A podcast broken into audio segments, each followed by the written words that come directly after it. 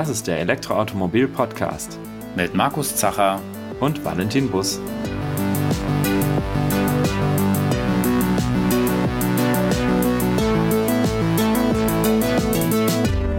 Diese Episode wird unterstützt von eBay. Ja, heute dreht sich der Podcast mal wieder um das Thema Energieerzeugung.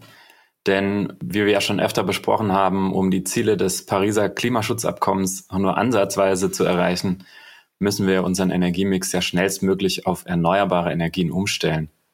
Wir hatten dazu in Folge 28 auch schon mal mit Volker Quaschning gesprochen, eher in die Breite. Heute wollen wir ein bisschen mehr in die Tiefe gehen zum Thema Windenergie. Denn Windenergie ist ja schon heute die wichtigste Quelle für erneuerbaren Strom in Deutschland und wird wohl auch zukünftig die Schlüsselrolle oder eine Schlüsselrolle spielen bei der Abkehr von fossilen Energieträgern. Ja, und aus diesem Grund haben wir uns wieder einen ja sehr kompetenten Gast hier in die Sendung eingeladen und werden heute ja im Detail über die Windenergie sprechen und zwar mit dem Geschäftsführer des Bundesverbands Windenergie. Herzlich willkommen, Wolfram Axthelm. Hallo. Ja, hallo. Vielen Dank für die Einladung. Sehr gerne. Ja, Herr Axthelm, wollen Sie vielleicht sich einmal kurz vorstellen und auch äh, unseren Hörern kurz erzählen, was macht der BWE eigentlich? Ja, ich bin seit äh, 2015 Geschäftsführer des Bundesverbandes Windenergie. Äh, der Bundesverband Windenergie ist sozusagen einer der vielen Lobbyverbände, die in Berlin aktiv auf die Regierung zugehen und äh, sagen, was sich ändern muss, äh, damit äh, wir vorankommen im Energiebereich.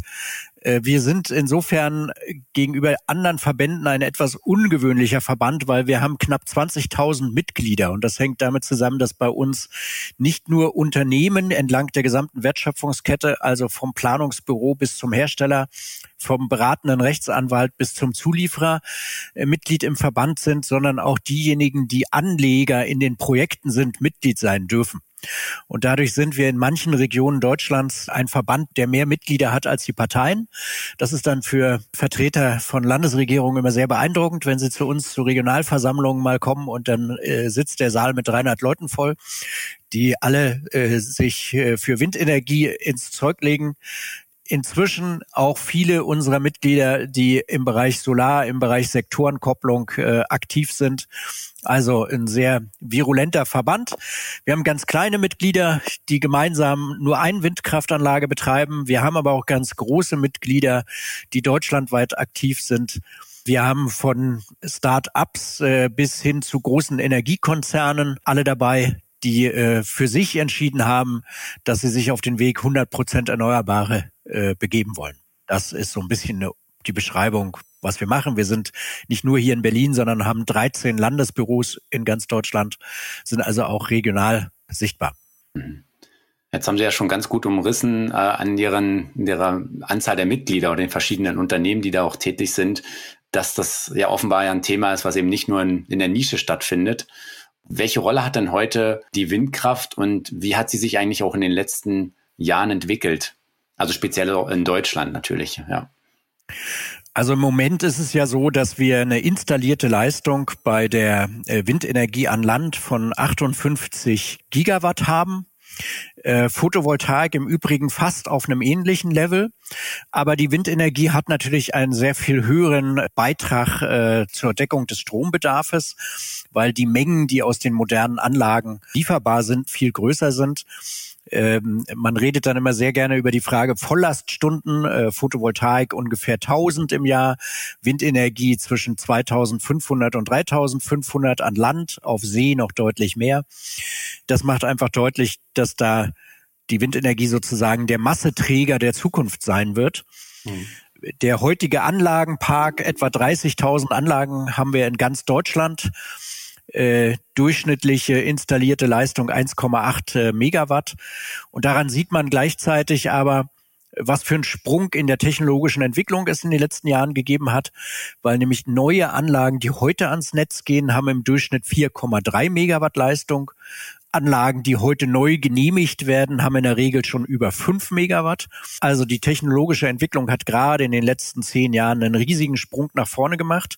Nicht nur bei der Größe der Anlage, bei dem Möglichkeiten, wie viel Energie kann man da liefern, sondern es gab einen zweiten wichtigen Punkt, der für die Windenergie äh, und vor allem für die Netzbetreiber sehr wichtig ist, nämlich die Vorhersage, wie viel Energie kann ich aus einer Anlage im Vorlauf von 24 Stunden eigentlich herausbringen, hat sich deutlich verbessert und deshalb weiß der Netzbetreuer heute 24 Stunden vorher mit einer Sicherheit von 95 Prozent, wie viel Strom liefert diese Anlage mir sozusagen am nächsten Tag. Und das unterscheidet uns sehr stark von äh, Solar, weil diese Wetterprognosen bei Wind eben sehr viel verlässlicher sind. Mhm. Das heißt, man kann dann im Voraus schon planen, wie stark man die anderen Kraftwerke dann zusätzlich benötigen wird.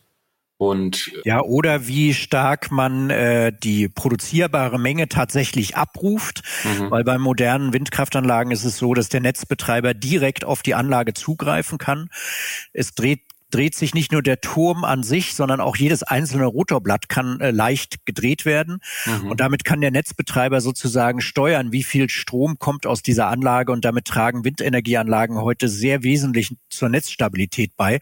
Das war vor äh, acht Jahren noch überhaupt nicht äh, vorstellbar, dass die Entwicklung mal äh, so einen Sprung nach vorne macht. Ne? Mhm.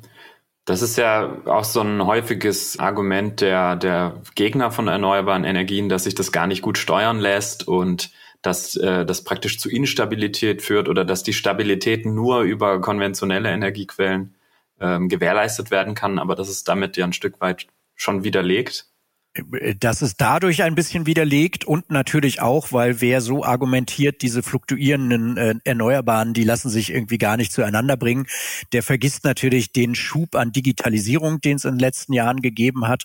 Ohne Digitalisierung wäre die Energiewende nicht vorstellbar, mhm. weil man muss diese äh, man hat schon immer in der Energiewirtschaft einen fluktuierenden Verbrauch gehabt. Mhm. Den musste man bisher mit einem, mit einer kontinuierlichen Erzeugung übereinander bringen.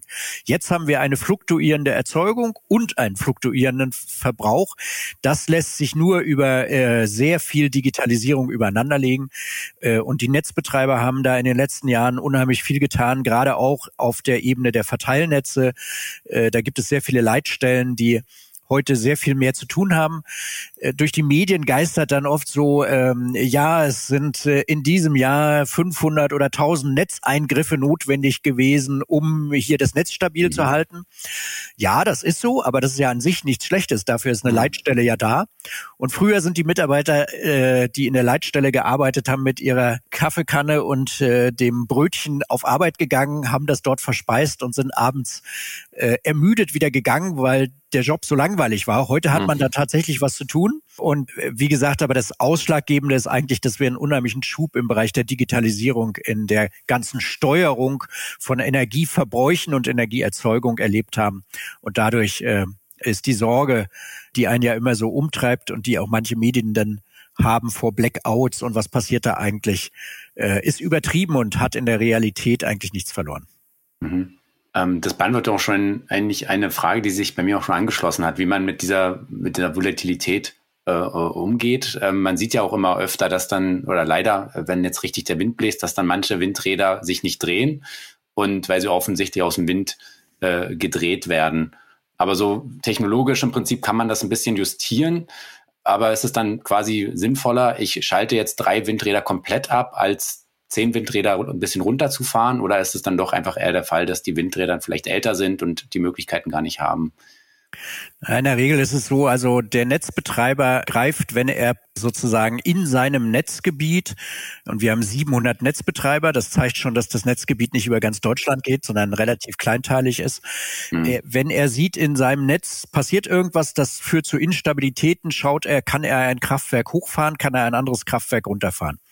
Äh, Windenergieanlagen haben für den Netzbetreiber den Vorteil, dass sie sozusagen unmittelbar reagieren. Hm. Das sind Sekundenbruchteile, in denen man dort die Strommenge regulieren kann. Warum sind Anlagen manchmal ganz abgeschaltet, obwohl der Wind weht? Weil eben in dem Moment dann zu viel aus anderen Anlagen eingespeist wird. Und deshalb sind wir als Verband ähm, seit mehreren Jahren mit der Bundesregierung in der Diskussion, um zu sagen, wir wollen eigentlich nicht, dass Anlagen stillstehen, wenn draußen Wind weht, weil das ist ein mhm. Akzeptanzproblem. Ne? Die Leute gehen dann vor die Tür, der Wind pfeift ihnen um die Nase und dann sagen sie, wieso produzieren die da keinen Strom? Und wenn man dann ankommt und sagt, im nächsten Jahr wollen wir da noch eine Anlage bauen, da haben sie dafür eben keine Unterstützung mehr. Mhm. Und deshalb sagen wir, wir wollen eigentlich in den Zeiten, wo man Strom produzieren könnte, der aber nicht mehr ins Stromnetz passt, damit etwas anderes machen dürfen. Und äh, da ist dann eines der Schlagworte, das wir jetzt gerade ganz modern überall haben, Wasserstoff. Mhm. Die deutschen Hersteller von Elektrolyseuren, Siemens, Bosch, fragen sich schon mehrere Jahre. Äh, es wird immer über Wasserstoff geredet. Niemand kauft die Elektrolyseure. Was ist eigentlich los? Ja, weil der regulatorische Rechtsrahmen so schwierig ist, dass man erstens heute eben einfach abschaltet, statt den Strom zu nutzen, der möglich wäre. Und dass man zweitens für einen Elektrolyseur, der nicht größer ist als ein Schiffcontainer, ein Genehmigungsverfahren durchlaufen muss, als ob man ein zwei Gigawatt Kraftwerk errichtet. Und da hat natürlich keiner Lust drauf. Und insofern muss sich da an mehreren Stellen des Rechtsrahmens etwas tun, äh, damit man für die Herausforderungen einer Welt, die dann ja mal 80 Prozent oder 100 Prozent Erneuerbare hat, auch vorbereitet zu sein. Mhm. Jetzt ist es ja so, soweit ich weiß, dass diese Elektrolyseure ähm, sich dann auch erst rechnen, wenn sie eigentlich dauerhaft im Einsatz sind oder zumindest eine hohe Auslastung haben. Oder ist das auch eher ein Gerücht? Das ist, das ist falsch. Die rechnen sich ab 3000, 3500 Stunden im Jahr. Okay. Und wenn Sie einen Elektrolyseur in eine Region stellen, wo Sie sehr viel Windkraft und sehr viel PV rundherum haben, dann kriegen mhm. Sie diese Stundenanzahl auch hin. Ja. Wir sagen deshalb als Verband, wenn ich Elektrolyseure äh, machen will, dann müssen die netzdienlich betrieben werden. Also die dürfen keine zusätzlichen Probleme im Netz auslösen. Das heißt, sie müssen diesen Strom aufnehmen, wenn der das, äh, wenn sie, wenn er im Netz nicht gebraucht wird ja. und nicht etwa noch Strom aus dem Netz abziehen. Und sie sollten in der Regel ans Gasnetz angeschlossen werden können, weil das Gasnetz kann ja heute schon eigentlich 20 Prozent äh, Wasserstoff vertragen und in Zukunft wird das Gasnetz eher Wasserstoff Netze äh, beinhalten. Und dann hat man natürlich über diese Erzeugung von ähm, Wasserstoff erstens eine Energieform gefunden, die für die Industrie wichtig ist, um mhm. die erneuerbar zu machen. Und zweitens in den wenigen Zeitfenstern im Jahr, wo äh, Wind nicht weht und die Sonne auch nicht scheint und die Bioenergie zu wenig liefert, äh, dann eine Rückverstromung zu machen. Das werden aber wenige Zeitfenster sein im Jahr. Äh, da hat man dann da ein Medium sozusagen gefunden. Ne? Und äh, im Moment wird sehr darüber diskutiert, wie kann man die Genehmigungsverfahren im Bereich der Aufstellung von Elektrolyseuren verbessern. Mhm. Es beginnt am Montag zusätzlich äh, durch das Bundeswirtschaftsministerium angeleitet eine Diskussion in der Plattform klimaneutrales Stromsystem äh, zu einem neuen Marktdesign, wo man dann sagt, es muss eben alles ineinander greifen. Fluktuierende mhm. Erzeugung und die Frage Speicher. Und wie kriege ich das zusammen, ohne für jedes Projekt Millionen von Fördermitteln zu nehmen, sondern wie kriege ich betriebswirtschaftlich den Leuten Lust gemacht, an den Stellen zu investieren. Mhm. Aber Stand heute ist quasi noch etwas Zukunftsmusik, bis man das dann effektiv nutzen kann. Stand heute ist technisch alles möglich, regulatorisch äh, schwierig, mhm. so dass äh, die Leute zwar sagen, es äh, ginge technisch, es würde sich auch rechnen, mhm. aber Lust, mich damit zu beschäftigen, habe ich nicht, weil äh, die Antragsverfahren und die Genehmigungsverfahren viel zu komplex sind. Mhm. Werbung. eBay Durchstarter, der Weg zum erfolgreichen Onlinehandel. eBay Durchstarter hilft euch dabei, euer Geschäft bei eBay aufzubauen. In einer halbjährigen Intensivphase steht euch das eBay-Team mit Rat und Tat zur Seite. Ihr erhaltet sechs Monate Beratung durch das eBay Durchstarter-Team, sechs Monate kostenlosen Zugang zu den eBay Premium Kundenservices, drei Monate Befreiung von allen Verkaufsprovisionen und sechs Monate kostenfreie Nutzung des Premium-Shops. Interessiert? Dann jetzt anmelden und online durchstarten auf ebay.de slash Durchstarter. Dann vielleicht nochmal kurz einen Schritt zurück, äh, wenn wir über so ein typisches Windrad heute reden. Das hat ja, sieht ja eigentlich immer irgendwie auf den ersten Blick gleich aus, äh, relativ hoch, hat dann seine drei äh, Flügel. Und da vielleicht einfach mal die Frage, warum hat es eigentlich genau drei und nicht fünf oder vier, wie man das so von der Windmühle vielleicht kennt. Das wäre so das eine. Und das andere spielt, äh, wie wichtig ist die Höhe eigentlich bei der ganzen Geschichte? Und vielleicht noch die dritte daran, kann man pauschal sagen, je größer die Flügel sind, desto mehr Leistung hat das äh, Windrad.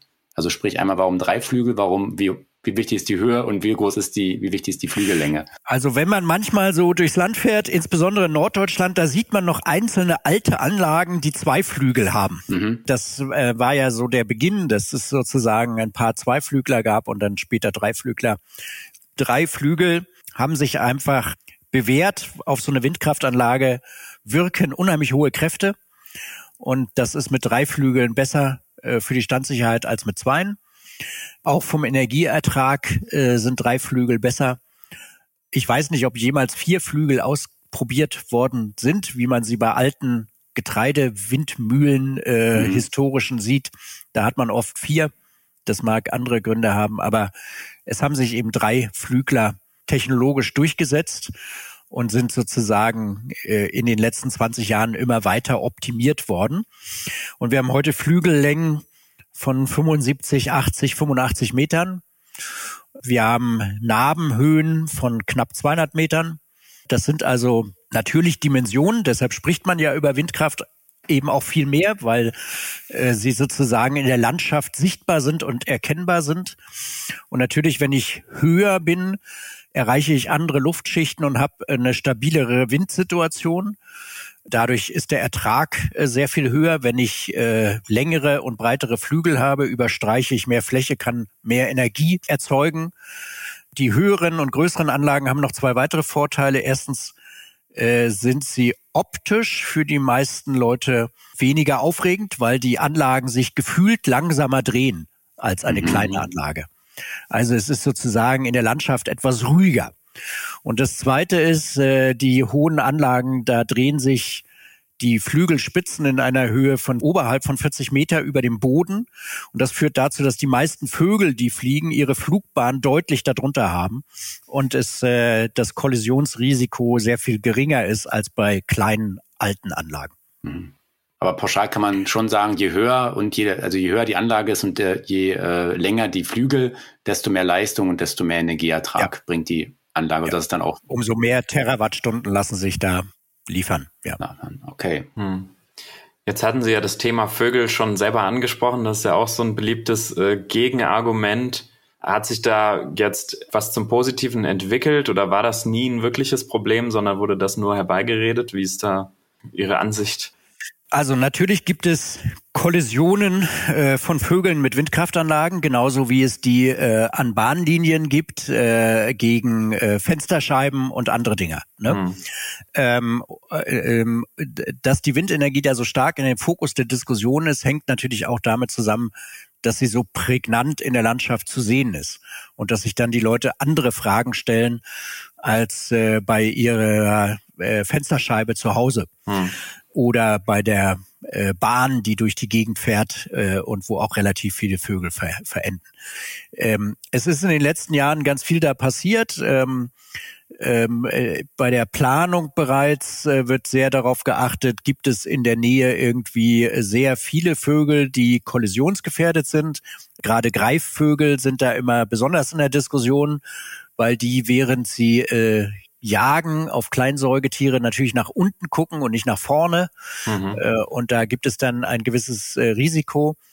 Wir haben immer ein bisschen versucht deutlich zu machen als Branche, dass man doch nicht das einzelne Tier betrachten sollte, sondern schauen sollte, wie entwickelt sich die Population in einer Region. Und dass man doch lieber etwas tun sollte, damit die Population in einer Region sich positiv entwickelt, weil es dann vielleicht gar nicht so schlimm ist, wenn ein Tier äh, innerhalb von zehn Jahren mal an einer Windkraftanlage äh, umkommt. Also wir müssen mehr tun, um die Populationsentwicklung positiv zu machen. Und das, da hängt viel an der Art und Weise, wie man Landwirtschaft betreibt, äh, wie man Tieren Rückzugsräume äh, ermöglicht. Da tut die Branche eine ganze Menge, weil wir müssen ja, wenn wir so eine Windkraftanlage errichten, immer Ausgleichszahlungen machen für Naturschutz und äh, Landschaftsprojekte. Mhm. Äh, da passiert viel und es gibt jetzt äh, erste Versuche, mit Detektionssystemen, wo praktisch im äh, das Umfeld von Windkraftanlagen äh, detektiert wird und man dann erkennt, dass ein Vogel sozusagen in die Gefahr gerät, jetzt mit der Anlage zu kollidieren und dann wird die Anlage abgebremst, kommt in so einen Trudelbetrieb Dadurch nimmt das Tier die Anlage anders wahr und weicht in der Regel aus. Mhm. Die sind in, äh, in vielversprechenden Versuchen. Das ist dann nichts, was man überall machen wird. Aber es ist eben so, dass technisch einiges möglich ist. Aber die wichtigste Aufgabe ist eigentlich dafür zu sorgen, dass sich Populationen insgesamt stabilisieren und wieder entwickeln können.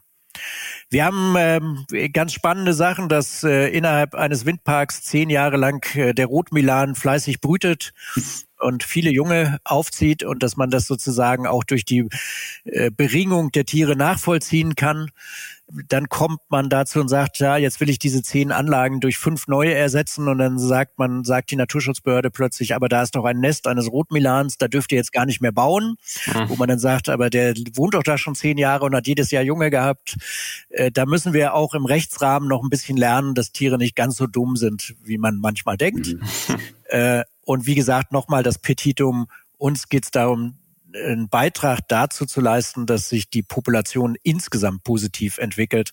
Mhm. Äh, und da sind wir an vielen Stellen auch mit den Naturschutzverbänden gemeinsam unterwegs. Aber bei so solchen Fragen geht es immer viel um Emotionen und manchmal ist äh, die Liebe zu einem äh, Vogel äh, auch vorgetäuscht und es geht eigentlich darum, dass man die Windkraftanlage nicht in seiner Umgebung haben möchte.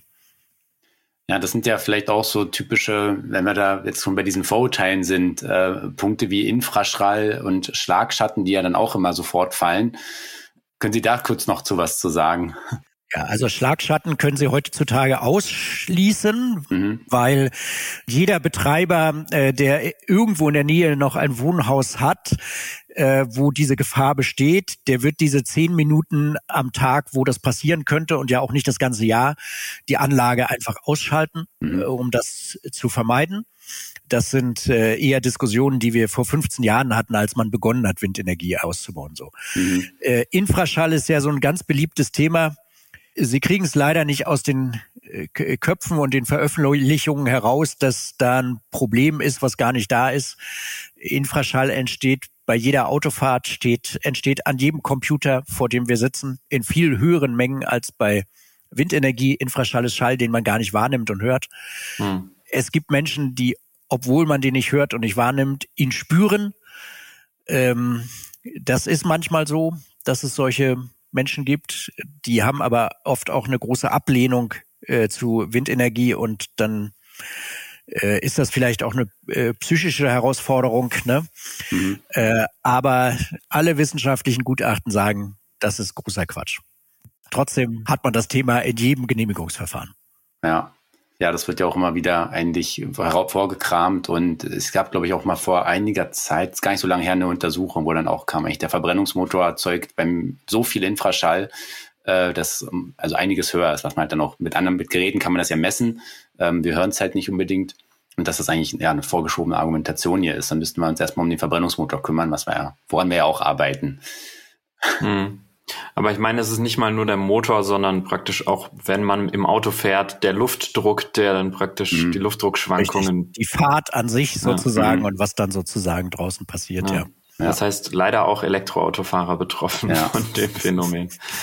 Ähm, Sie hatten ja jetzt gerade angesprochen, die Aufrüstung oder den, den Neubau von äh, bestehenden Anlagen. Wie, wie ist denn das? Ähm, wie lang ist normalerweise, wenn ich jetzt eine, eine Anlage baue, die in Betrieb und wann wird da praktisch was erneuert oder gibt es da so äh, ein typisches Verfahren, wie man sowas upgradet praktisch? Also äh, die Windkraftanlagen haben eine sogenannte Entwurfslebensdauer, nennt sich das, von 20 oder 25 Jahren. Äh, danach ist es äh, wie bei einem alten Auto, wenn man äh, immer ordentlich Service und Wartung gemacht hat, das Scheckheft also immer gut gepflegt hat, ne, mhm. dann äh, können Sie diese Anlagen auch 30 Jahre und länger betreiben. Äh, das ist natürlich nicht Ziel der Sache. Darum habe ich ja äh, vorhin mal gesagt, 30.000 Anlagen haben wir heute. Durchschnittliche Anlagengröße installierter Leistung 1,8 Megawatt. Neu gebaut über 4 Megawatt. Mhm. Eigentlich gibt es also ein hohes Interesse daran zu sagen, wir wollen einen modernen Anlagenpark, aus dem deutlich mehr Strom herauskommt. Und äh, unsere Perspektive ist äh, als Verband, dass wir sagen, auf zwei Prozent der Fläche lassen sich 200 Gigawatt Leistung installieren. Das ist dreimal mehr als heute mit der gleichen Anlagenzahl. Also es muss keiner Angst haben, das ganze Land wird zugepflastert, sondern wir müssen da moderne Anlagen stehen haben. Hm. In der Regel sagen die Betreiber, wenn sie sich der 20-Jahr-Schwelle nähern, kann ich hier äh, eine neue Anlage aufbauen? Begebe ich mich in ein solches Verfahren? Äh, ist das äh, aus der gesetzgeberischen Sicht in der Landesplanung möglich. 20 Jahre deshalb, weil das der Zeitraum ist, wo man über die Förderung sozusagen ja eine Absicherung seiner Erträge hat. Es gibt sehr viele Projekte, die werden nach 15 Jahren schon repowered. Mhm. Ne, repowered ist so der Begriff. Ich baue die alte Anlage ab, mache ein neues Genehmigungsverfahren, baue eine neue Anlage ab, auf weil äh, die technische Entwicklung so dynamisch nach vorne geht, dass es sich manchmal eben auch schon nach 15 Jahren lohnen kann, eine alte Anlage durch eine neue, sehr viel leistungsfähigere zu ersetzen. Mhm. Die neuen Anlagen haben auch den Vorteil, dass sie schon bei sehr viel niedrigeren Windgeschwindigkeiten als noch vor zehn Jahren schon beginnen, Strom zu produzieren. Das sieht man manchmal, wenn die Anlagen so sehr langsam laufen. Ne? Mhm. Die beginnen eben heute schon bei, bei 2,50 Meter Windgeschwindigkeiten. Das spüren sie selber kaum, wenn sie vor die Tür gehen, Strom zu produzieren und äh, sie müssen auch nicht mehr bei Sturm gleich abgestellt werden. Früher mussten Windkraftanlagen bei 20 Meter pro Sekunde eigentlich aus dem Wind rausgenommen werden, weil dann der Druck auf die Anlagen zu groß wurde. Hm. Heute äh, sind 25 Meter pro Sekunde kein Problem und es gibt Anlagen, die halten auch 30 Meter pro Sekunde aus. Mhm. Trotzdem hört man ja immer wieder, dass irgendwo eine Windkraftanlage steht, die ist jetzt über 20 Jahre alt und dann äh, könnte man einerseits sagen, gut, die ist jetzt vielleicht nicht super effizient, der hat so nur ein Megawatt oder weniger sogar. Ähm, die wird dann aber abgebaut ohne Ersatz. Ja. Dabei könnte man auch sagen, na, nehmen wir es halt mit. Also klar, ist vielleicht jetzt nicht, nicht der günstigste Strom, weil eine große Anlage wahrscheinlich günstigere Grenzkosten hat. Aber why not? Ich kann es ja mitnehmen, bevor ich den Wind nicht nutze an der Stelle. In der Regel wird es so gemacht in diesen Genehmigungsverfahren. Ich sage, ich möchte meine alten Anlagen erneuern. Äh, dann mhm. sagt die Behörde, du kannst die aber nur dort und dort bauen, aber du musst auf jeden Fall die alten Anlagen abmontieren. Mhm. Äh, es gibt in einer Reihe von Bundesländern sehr viele Einzelanlagen. Als wir mit der Windkraft begonnen waren, hat man viele Einzelanlagen aufgebaut. Sachsen-Anhalt ist so ein Fall, wo die Landesplanung dann gesagt hat, wir wollen eigentlich keine Standorte, wo nur eine Anlage steht. Mhm. Und deshalb hat man in den neuen Vorranggebieten für Wind Windenergie dann für solche Betreiber Flächen reserviert und hat gesagt, wir möchten eigentlich, dass du deine einzelne Anlage abmontierst und du kriegst hier in dieser neuen Fläche die Möglichkeit, etwas zu machen. Mhm. Das äh, hat sozusagen etwas mit landesplanerischen Ideen zu tun, die dazu führen. Es macht aber Sinn, wenn eine Anlage abgebaut wird vollständig, äh, dann ist das anders als äh, bei anderen Technologien der Betreiber hat schon bei der Errichtung der Anlage eine Bürgschaft oder eine Sicherheit hinterlegen müssen, die die Rückbaukosten abdeckt. Und ein Teil dessen, was man da zurückbaut, ist ja sehr viel Metall drinne, sehr viel Kupfer. Dafür kriegt man ja sogar noch Geld. Die Betonteile lassen sich äh, immer in Richtung Straßenbau und Bauwirtschaft äh, weiterverkaufen. Herausforderungen sind die Flügel, die ja aus äh, GFK-Verbindungen bestehen, also Kunststofffaser, Glasfaser verstärkte Stoffe. Da gibt es im Moment nur die Möglichkeit, die äh, thermisch zu äh, verwerten. Das heißt, die werden klein gehäckselt und werden bei der Zementindustrie anstelle mhm. von Schweröl im Verbrennungsprozess äh, eingesetzt. Im Moment gibt es in Deutschland da eine äh, hochspezialisierte Aufbereitungsanlage in Bremen, die hat eine Kapazität von 60.000 Tonnen, könnte auch 80.000, haben im Moment Schwierigkeiten, überhaupt 10.000 zu bekommen, weil der Rückbau noch nicht so richtig in Gang kommt, äh, wie die Politik sich das manchmal auch vorstellt. Mhm. Genau, das beantwortet ja auch schon die Frage, äh, ja, was passiert eigentlich danach? Also das heißt, äh, wie sagt man, der Sockel oder die, die Säule, die ist wahrscheinlich aus Metall einfach oder aus Stahl? Äh, ja, es gibt vermutlich. Stahltürme oder Betontürme mhm. oder inzwischen auch für die großen Anlagen auch äh, Hybridtürme. Also alles an so einer Anlage bis auf die Flügel lassen sich in völlig etablierten Recyclingkreisläufen mhm. einbringen. Okay. Für viele äh, Teile, gerade alles, was Metall und Kupfer angeht, kriegt man eine Menge Geld noch wenn man das zurückbaut und abgibt. Mhm. Und das Herausfordernde und natürlich, weil sich dann jeder fragt, was passiert damit, sind die Rotorblätter. Die Herausforderungen haben auch die Automobilwirtschaft, die Freizeitindustrie, wo auch solche Komponenten sehr viel eingesetzt werden.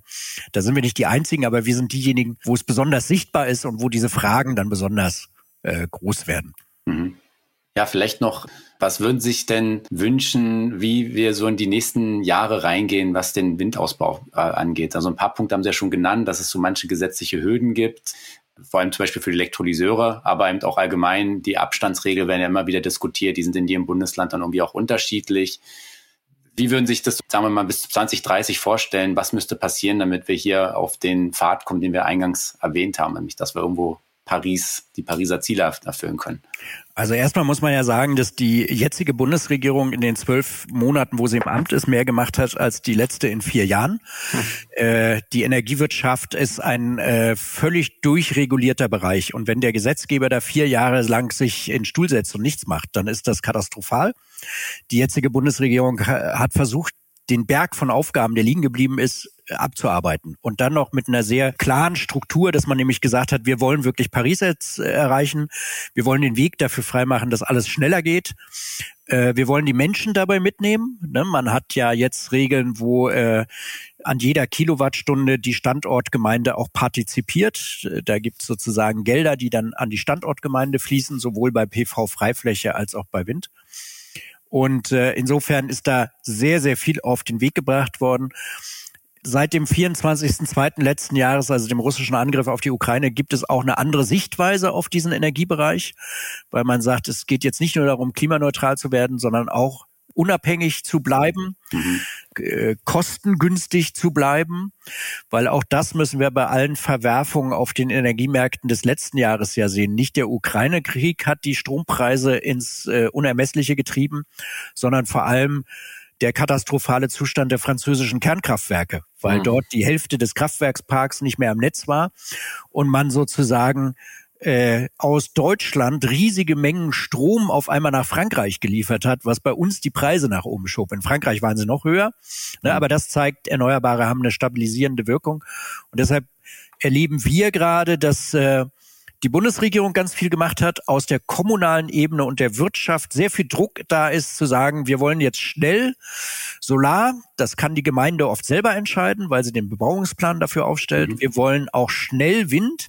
Und dazwischen sind jetzt die Länder, die das eigentlich umsetzen müssen und die den Kommunen den Weg freimachen müssen. Und da kommt es jetzt sehr darauf an, dass sich wirklich alle committen und keiner so tut, als ob es einen Weg zurück zu Kohle und Atom geben könnte. Das ist de facto ausgeschlossen.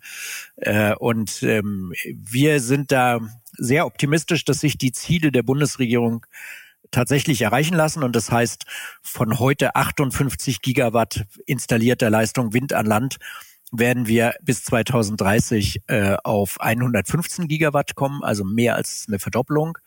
Mhm. Damit werden wir sehr hohe Strommengen liefern können und viel in Richtung Wasserstoff äh, machen können.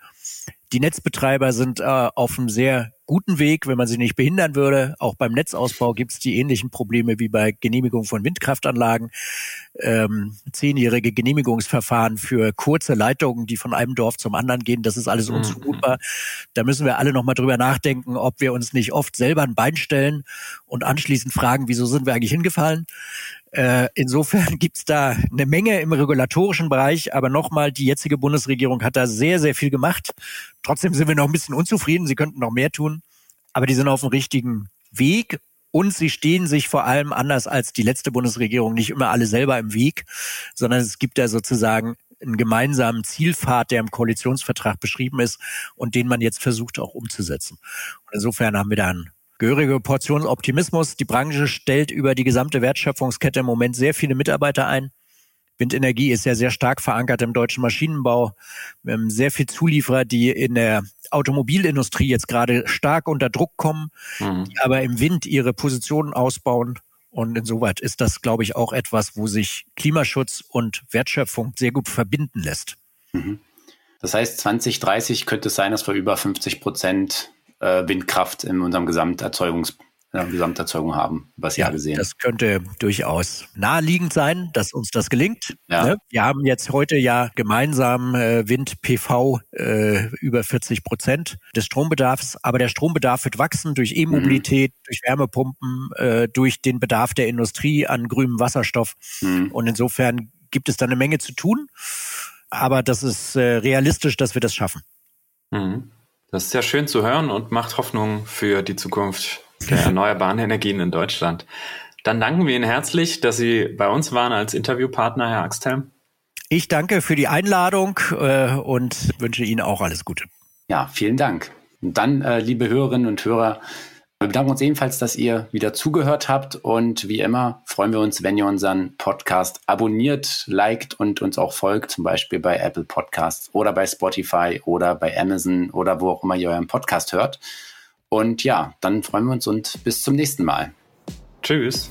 Tschüss.